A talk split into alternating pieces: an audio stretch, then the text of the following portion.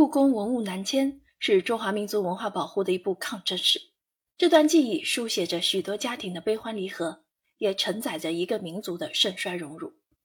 如何通过艺术的表达与再现，挖掘故宫文物南迁历史背后的人文精神和家国情怀，让这样的热血与正气激励年轻的一代？故宫博物院联合腾讯动漫，在尊重历史的基础上，采用漫画形式。再现了故宫人在战争年代守护国宝的艰辛与浪漫。书中还加入了大量珍贵的历史照片和档案，犹如一部纸上纪录片。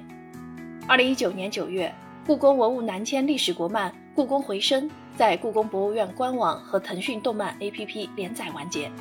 网络总阅读量近五千万，评分高达九点八分。为了让更多人了解并关注这段深刻隽永的历史记忆。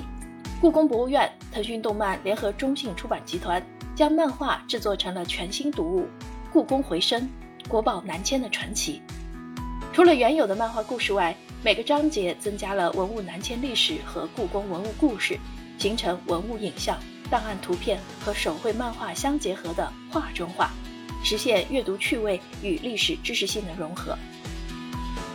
本书有三大特色：一。艺术化的再现了峥嵘岁月，是首部爱国热血的故宫历史国漫。第二，身临其境，以主人公第一视角见证文物南迁的历程。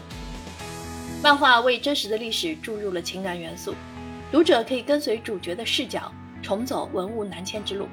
跟随老一辈的故宫人躲避战火，险象环生，惊心动魄，带着国宝从北平经南京转存于汉口。长沙、宝鸡、贵阳、重庆、汉中、安顺、峨眉、乐山、巴县等地，行程数万里，